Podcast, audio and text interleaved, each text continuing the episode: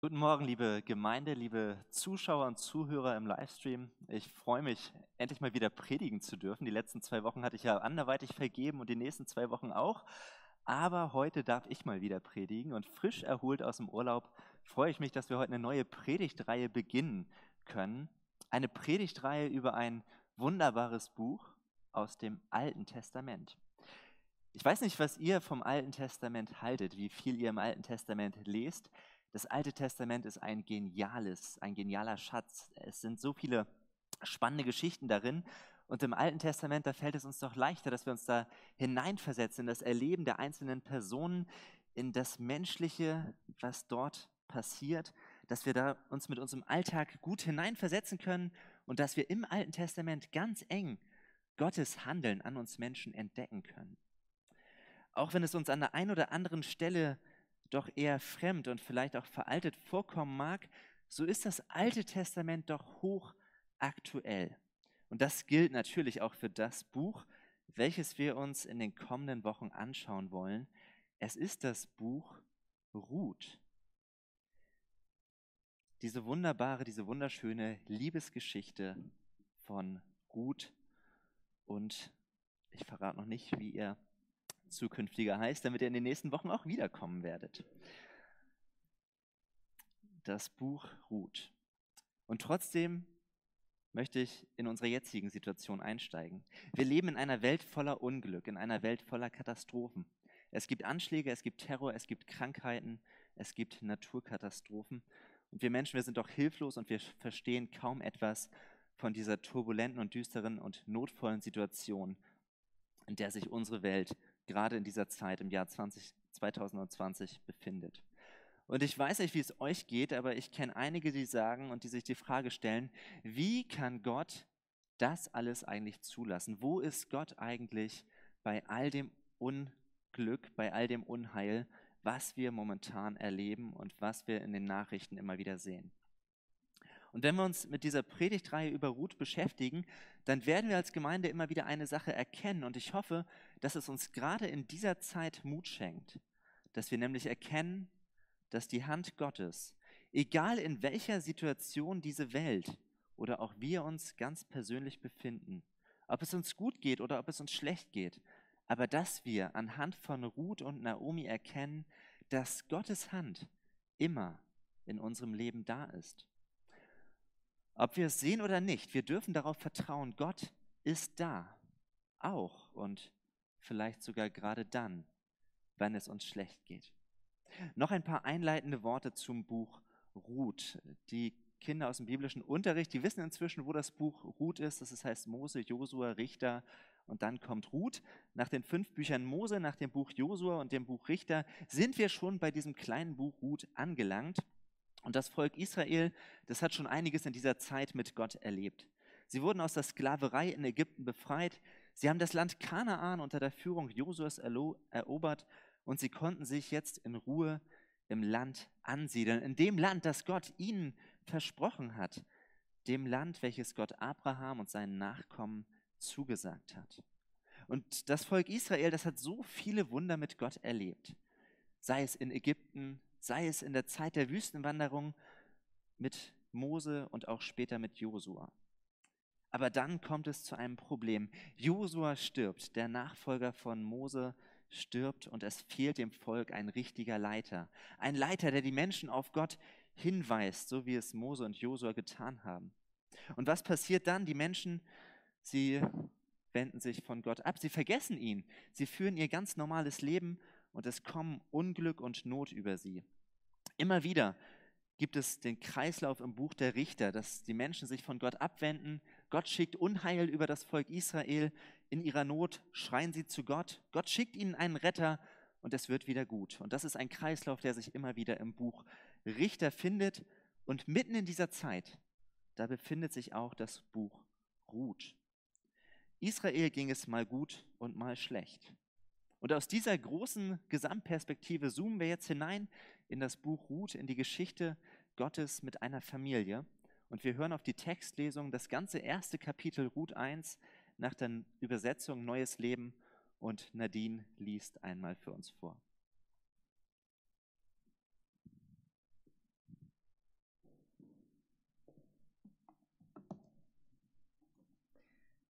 Zu der Zeit, als die Richter in Israel regierten, verließ ein Mann aus Bethlehem in Juda das Land, weil eine Hungersnot ausgebrochen war. Zusammen mit seiner Frau und seinen beiden Söhnen zog er in das Land Moab, um sich dort als Fremder niederzulassen. Der Name des Mannes, des Mannes war Elimelech und seine Frau hieß Naomi. Ihre beiden Söhne hießen Machlon und Kilion. Sie gehörten zur Sippe Ephrat aus Bethlehem im Land Juda. Als sie das Gebiet von Moab erreichten, blieben sie dort. Eines Tages starb Elimelech und Naomi blieb mit ihren Söhnen allein zurück. Die beiden heirateten moabitische Frauen. Die eine hieß Orpa, die andere Ruth. So lebten sie etwa zehn Jahre dort. Dann starben auch Machlon und Kilion. Naomi blieb allein zurück, ohne ihren Mann und ihre Söhne. Naomi und Ruth kehrten zurück. Eines Tages hörte Naomi im Land Moab, dass der Herr sich seinem Volk wieder gnädig zugewandt und ihm Nahrung geschenkt hatte. Darum beschlossen Naomi und ihre Schwiegertöchter, von Moab wegzugehen und in Naomis Heimat zurückzukehren. Zusammen mit Orpa und Ruth verließ Naomi den Ort, an dem sie gelebt hatte, und sie machten sich auf den Weg, um nach Juda zurückzukehren. Unterwegs sagte Naomi jedoch zu ihren beiden Schwiegertöchtern, Geht lieber zurück nach Hause zu euren Müttern. Der Herr vergelte euch eure Liebe, die ihr euren verstorbenen Männern und auch mir entgegengebracht habt. Er schenke jeder von euch ein neues, ruhiges Zuhause in einer zweiten Ehe. Dann küsste sie sie zum Abschied und alle drei weinten laut. Nein, erwiderten Orpa und Ruth, wir wollen mit dir zu deinem Volk gehen. Aber Naomi entgegnete, Kehrt lieber um, meine Töchter. Warum sollt ihr mit mir gehen? Kann ich denn noch weitere Söhne gebären, die euch heiraten könnten, wenn sie irgendwann groß genug dazu sind? Nein, meine Töchter, kehrt um, denn ich bin zu alt, um noch einmal zu heiraten. Und selbst wenn ich sagen würde, ich habe noch Hoffnung, ja, selbst wenn ich mich noch diesen Nacht mit meinem Mann verbinden und Söhne bekommen würde, was würde das nützen? Würdet ihr warten, bis sie erwachsen sind? Würdet ihr euch so lange einschließen und auf jede andere Ehe verzichten? Nein, geht nicht mit mir, meine Töchter. Mein bitteres Leid ist noch schwerer für mich als für euch, denn der Herr selbst hat es über mich gebracht. Da brachen sie noch einmal in lautes Weinen aus, und Orpa küsste ihre Schwiegermutter zum Abschied. Ruth jedoch bestand darauf, bei Naomi zu bleiben. Sieh doch, sagte Naomi zu ihr, Deine Schwägerin ist zu ihrem Volk und zu ihrem Gott zurückgegangen, und du solltest ebenfalls umkehren und ihr folgen. Aber Ruth antwortete, Verlang nicht von mir, dass ich dich verlasse und umkehre. Wo du hingehst, dort will ich auch hingehen, und wo du lebst, da möchte ich auch leben. Dein Volk ist mein Volk, und dein Gott ist mein Gott. Wo du stirbst, da will ich auch sterben und begraben werden. Der Herr soll mich strafen, wenn ich zulasse, dass irgendetwas anderes als der Tod uns trennt. Als Naomi sah, dass Ruth fest entschlossen war, mit ihr zu gehen, bedrängte sie sie nicht weiter. Die beiden setzten ihre Reise fort. Als sie nach Bethlehem kamen, verursachte ihre Ankunft große Aufregung in der ganzen Stadt. Ist das wirklich Naomi? fragten die Frauen. Nennt mich nicht mehr Naomi, erwiderte diese, nennt mich Mara, denn der Allmächtige hat mir das Leben bitter gemacht. Reich und wohlhabend bin ich ausgewandert und mit leeren Händen lässt mich der Herr heimkehren. Warum solltet ihr mich Naomi nennen, wenn der Herr mir so viel Leid zugemutet und der Allmächtige solches Unglück über mich gebracht hat? So kehrte Naomi aus Moab zurück, begleitet von ihrer Schwiegertochter Ruth, der jungen Moabiterin. Als sie in Bethlehem eintrafen, begann gerade die Gerstenernte.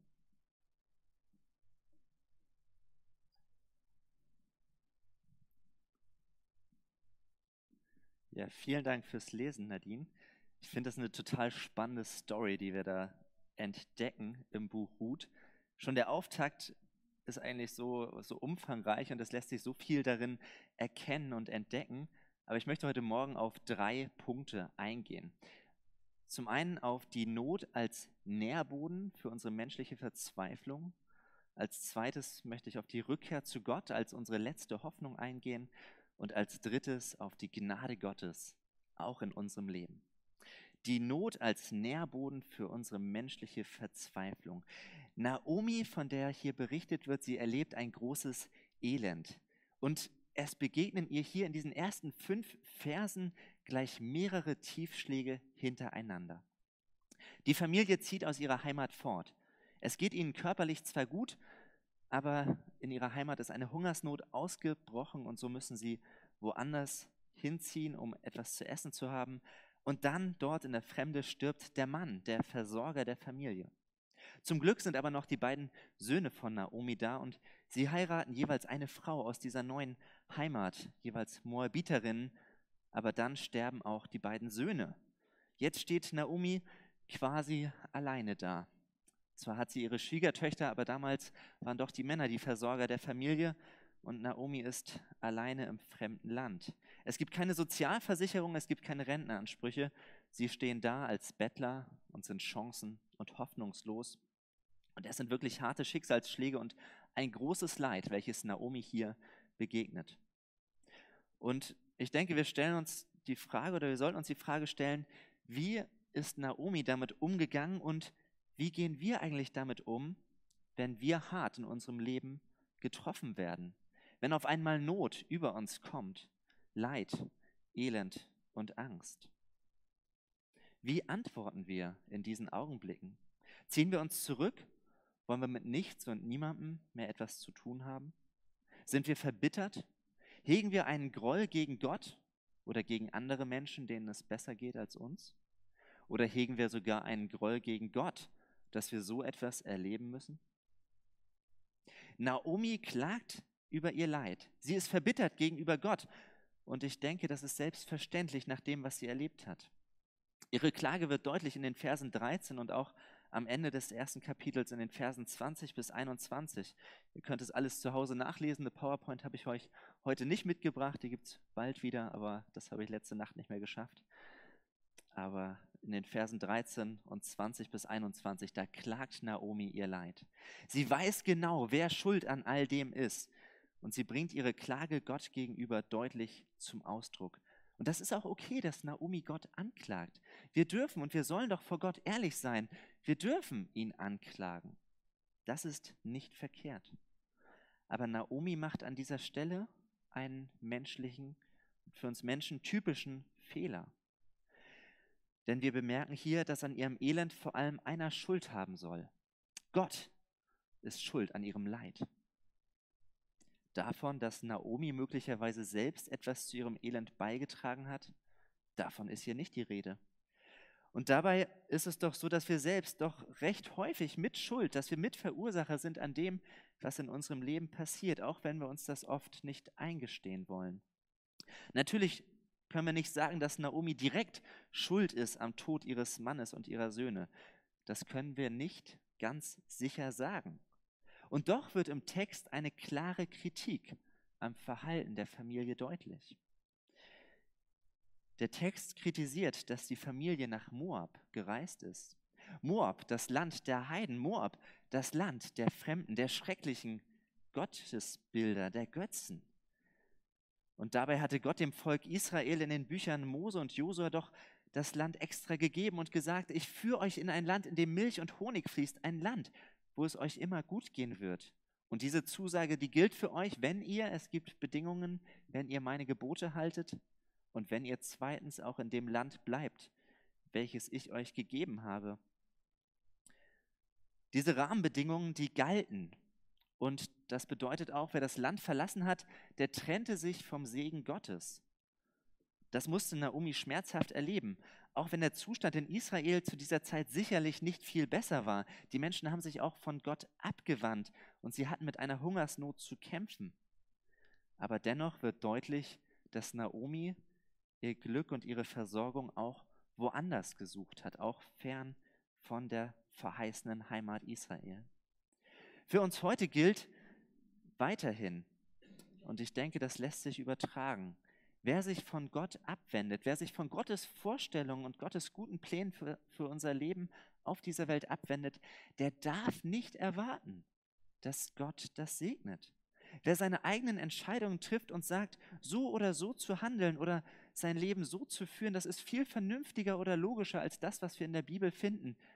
Aber der muss doch damit rechnen, dass wenn wir gegen Gottes Regeln verstoßen, dass Gott uns von seinem Segen ausschließen wird, dass das zumindest vorübergehend in unserem Leben eintreten kann.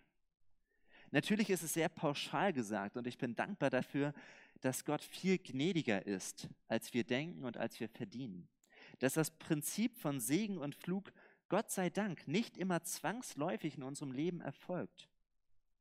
Aber der Grundsatz, der sollte deutlich sein, dass das Erleben von Unheil auch, nicht immer und erst recht nicht zwangsweise, aber dass das Erleben von Unheil auch mit einer Abkehr von Gottes Willen zu tun haben kann und dass wir unseren Anteil am Elend in dieser Welt und auch in unserem persönlichen Leben oft nicht wahrhaben wollen. Wir leben in einer gefallenen Welt, in einer Welt voller Chaos und Leid. Und doch ist für viele Menschen Gott der ideale Buhmann für unser Elend. Es ist einfach und naheliegend, ihn anzuklagen, wenn wir Menschen Leid erfahren, dass wir dann an ihm zweifeln, dass wir verzweifeln, wenn unser Leben nicht gelingt. Und so sollten wir uns ganz ehrlich die Frage stellen, habe ich eigentlich den Mut dazu, mich zu hinterfragen, ob ich womöglich selbst schuldig gegenüber Gott geworden bin und dass ich womöglich mit Anteil an dem Elend und an der Not trage, welches mir begegnet. Gleichzeitig muss ich mir aber auch bewusst sein, dass diese Welt, in der wir leben, dass es eine gefallene Welt ist. Eine Welt voller Elend und Not. Eine Welt, die eben nicht mehr ihrem Ursprungszustand, die nicht mehr dem Zustand des Paradieses entspricht, wie Gott sie einst erschaffen und erdacht hat. Dass es vieles gibt, wo sich dieses Prinzip von Segen und Fluch nicht anwenden lässt. Das können wir nicht eins zu eins übertragen. Aber die Frage, die wir uns stellen müssen und die viel wichtiger ist, die sollte lauten, wenn ich Not und Elend erlebe, kann ich auch in einer solchen Situation auf Gott vertrauen? Kann ich auch dann an ihm festhalten?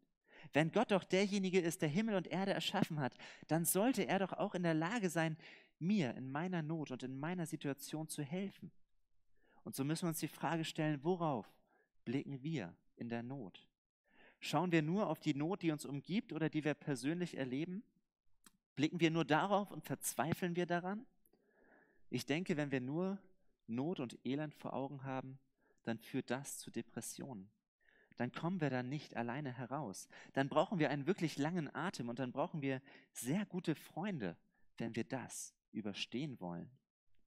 Oder heben wir den Blick und sagen wir, Herr, du bist der Gott, der alles in seiner Hand hält. Du hast es zugelassen, dass das passiert und du wirst auch einen Ausweg finden.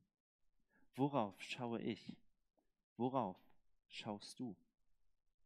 Naomi war sicherlich kurz vor dem Verzweifeln. Ihre Lage war ernst. Das Leid, das ihr begegnet war, das saß tief. Aber dann, dort, wo die Not beginnt, da zeigt sich Gott. Und das sehen wir im zweiten Teil, in der Rückkehr zu Gott als letzte Hoffnung. In der Situation, in der Naomi mit ihren Schwiegertöchtern allein und hilflos in Moab lebt, da wirkt Gott. Und wir haben es gehört, es gab wieder etwas zu essen in Israel. Vers 6. Gott hat dafür gesorgt, dass wieder das Korn, dass das Getreide auf den Feldern wieder wächst, dass der Wein wieder wächst. Die Leute hatten wieder etwas zu essen, sie konnten vielleicht auch wieder feiern. Gott hat eine Tür geöffnet und eine Rückkehr für Naomi nach Israel in ihre Heimat ermöglicht. Warum war es eigentlich so wichtig, dass Naomi in ihre Heimat zurückkam? Ich denke, es gibt zwei Gründe dafür. Zum einen sehen wir es an der Reaktion, als sie wieder in Bethlehem ankommt, dass alle fragen, Mensch, bist du es wirklich, Naomi? Ich denke, sie hat sich nach ihren Freunden gesehnt, nach den Bekannten, die sie noch von früher hatte dass sie wieder in eine vertraute Gegend zurückkehren wollte. Das wird ein Aspekt gewesen sein, weshalb Naomi heimkehren wollte. Aber ich denke, es gibt noch einen zweiten und vermutlich, davon gehe ich aus, auch noch wichtigeren Punkt. Denn Naomi wollte auch wieder zurückkehren in ihre Heimat, weil es dort die Gebote gab. Die Gebote, die Mose, die Gott durch Mose dem Volk Israel gegeben hat. Einer der Schwerpunkte der Gebote Gottes war und ist, kümmert euch um eure Mitmenschen. Wir kennen das Doppelgebot der Liebe. Liebe Gott und liebe deinen Nächsten. Es ist Gott so wichtig, wie wir uns gegenüber unseren Mitmenschen verhalten. Und ganz besonders, das wird im Alten Testament immer wieder deutlich, ganz besonders ein Anliegen ist es für Gott, sich um die zu kümmern, denen es schlechter geht.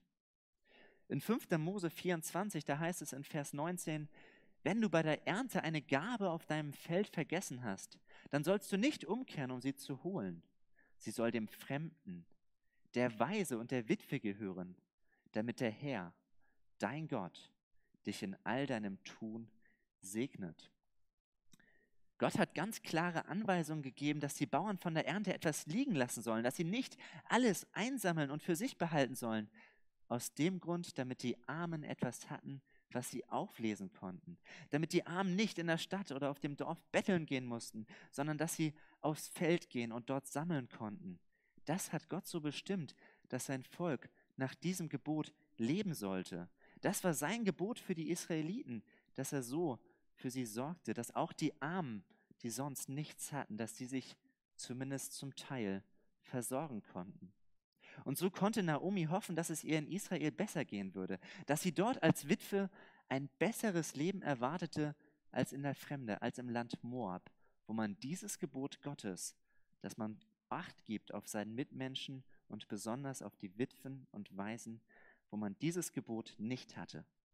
Und Naomi ergreift es. Sie erkennt, dass Gott wieder wirkt. In Vers 6, da lesen wir, eines Tages hörte Naomi im Land Moab, dass der Herr sich seinem Volk wieder gnädig zugewandt und ihm Nahrung geschenkt hatte. Und dann kommt eine Zwischenszene. Naomi fällt den Entschluss, zurückzugehen. Und sie sagt zu ihren Schwiegertöchtern, ihr beide, ihr seid doch von hier, ihr seid Moabiterinnen. Bleibt besser hier in eurer alten Familie. Hier habt ihr die Möglichkeit, einen Mann zu finden und eine zweite Ehe einzugehen, Kinder zu bekommen. Aber ich, ich bin alt, ich gehe zurück nach Israel und ja, ich werde diesen Weg alleine antreten. Bleibt ihr besser ohne mich hier zurück. Und Orpa, die eine Schwiegertochter, die hält sich auch an diese Empfehlung Naomi. Sie geht zurück und beziehungsweise sie bleibt in Moab.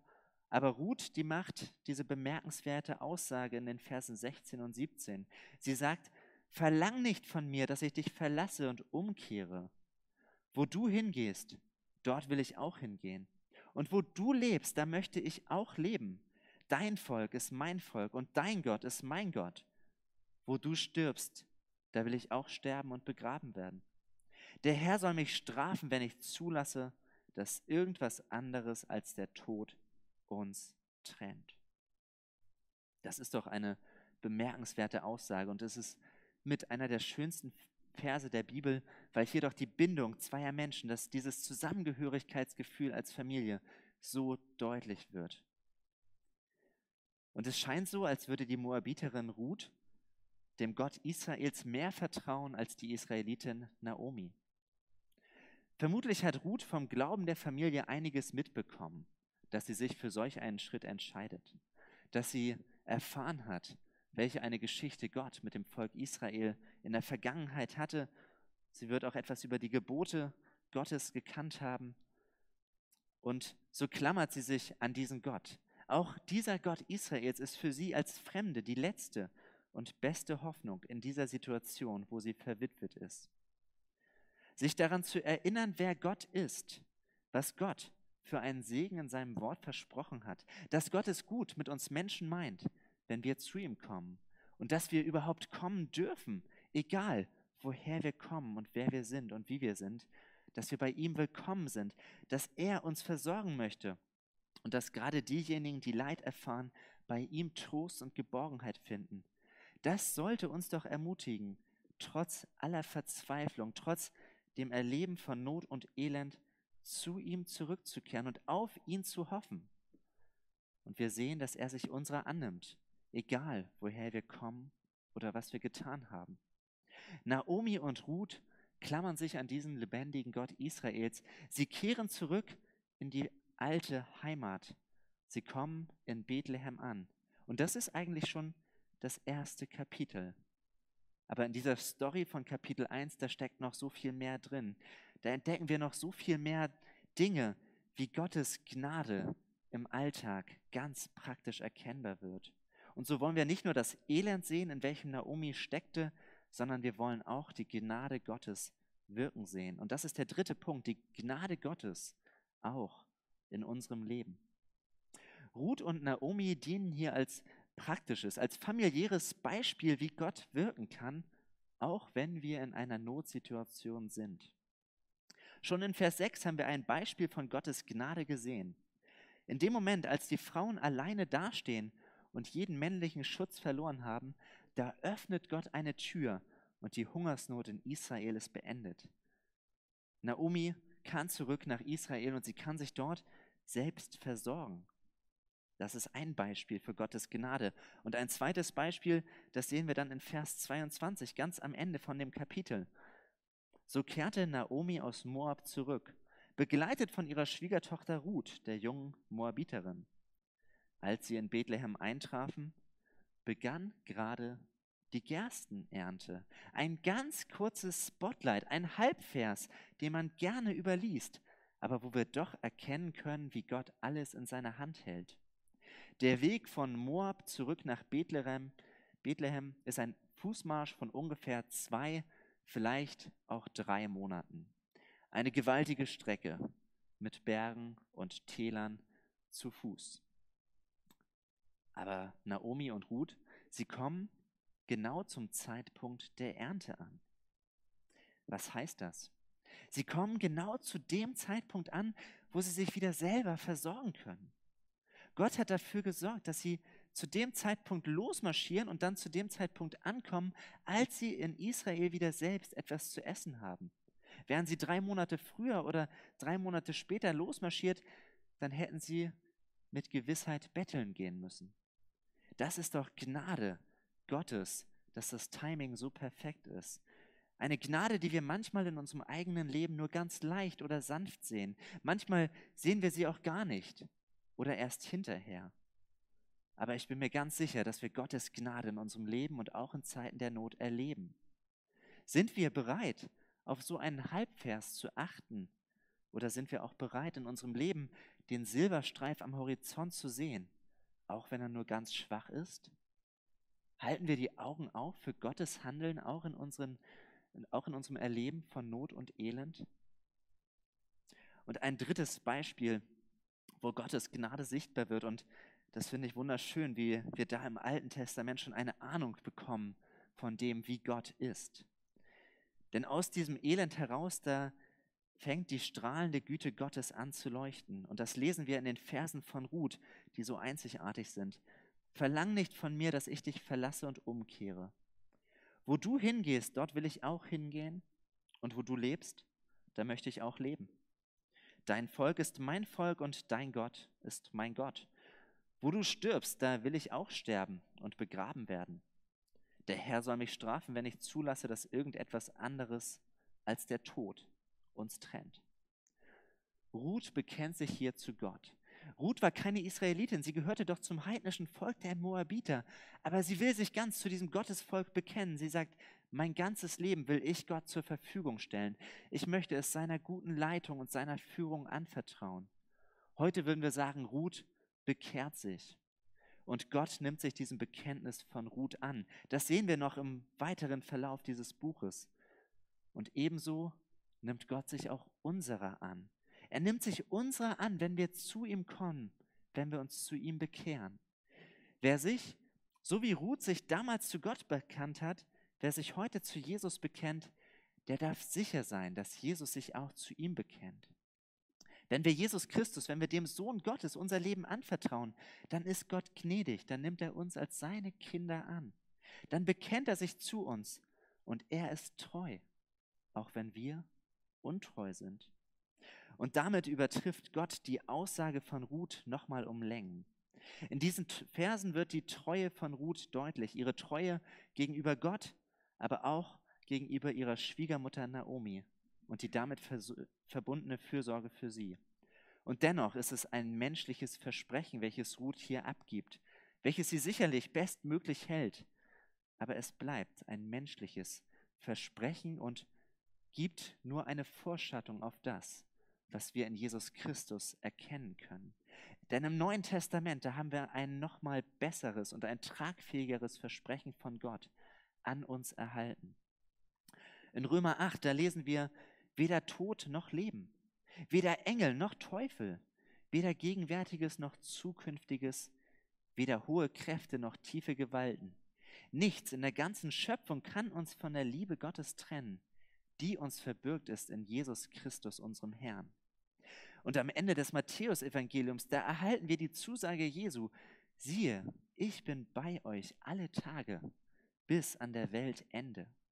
Jesus sagt, wer zu mir kommt, der darf sicher sein, auch wenn wir Not erleben, auch wenn Elend und Leid unser Leben plagt, dann haben wir dennoch die Sicherheit, dass der lebendige Gott mit uns ist, dass wir niemals alleine durch so ein Loch hindurchgehen müssen, sondern dass Gott mit dabei ist und dass er uns eine Zukunft schenkt, die über den Tod hinausgeht. Stichwort Ewigkeit. Michi hat es am Anfang gesagt. Und das gibt uns doch eine Hoffnung, die so viel tragfähiger ist, als alles Menschliche zueinander bekennen. Und das ist die Gnade Gottes, die hier bei Ruth schon eine kleine Vorschattung gibt auf Jesus Christus als unseren Herrn und Erlöser. Als Jesus, der sich jedem annimmt, der sich zu ihm bekehrt und der trotz aller Not und allem Elend in dieser Welt seine Zuflucht und seine letzte Hoffnung bei ihm festmachen kann. Ich wünsche uns allen diese Gewissheit, dass Jesus Christus der Herr über Leben und Tod ist, dass er jeden Tag bei uns ist und trotz allem, was wir aktuell erleben, was wir in den Nachrichten sehen, dass er sich um uns kümmert, dass wir mit unseren Sorgen und Nöten zu ihm kommen dürfen und dass wir die Augen offen halten für den Silberstreif am Horizont, der vielleicht an der einen oder anderen Stelle schon aufleuchten mag, auch in unserem persönlichen Leben dass wir mit unseren Sorgen und Nöten zu ihm kommen dürfen, weil er zusagt, dass er sich um uns kümmert. Diese Gewissheit, die wünsche ich uns und euch für die kommende Zeit, dass wir ausgehend von diesem Wissen, dass Jesus sich um uns kümmert, dass wir darauf auch ein Fundament haben, dass wir uns um andere kümmern können, dass wir unseren Blick ebenso wie Ruth auf diejenigen richten können und dass wir aktiv werden, um denen zu helfen, die Hilfe brauchen. Und dass wir andererseits ebenso wie Noemi bereit sind, Hilfe anzunehmen. Ich wünsche uns dabei Gottes Segen. Amen.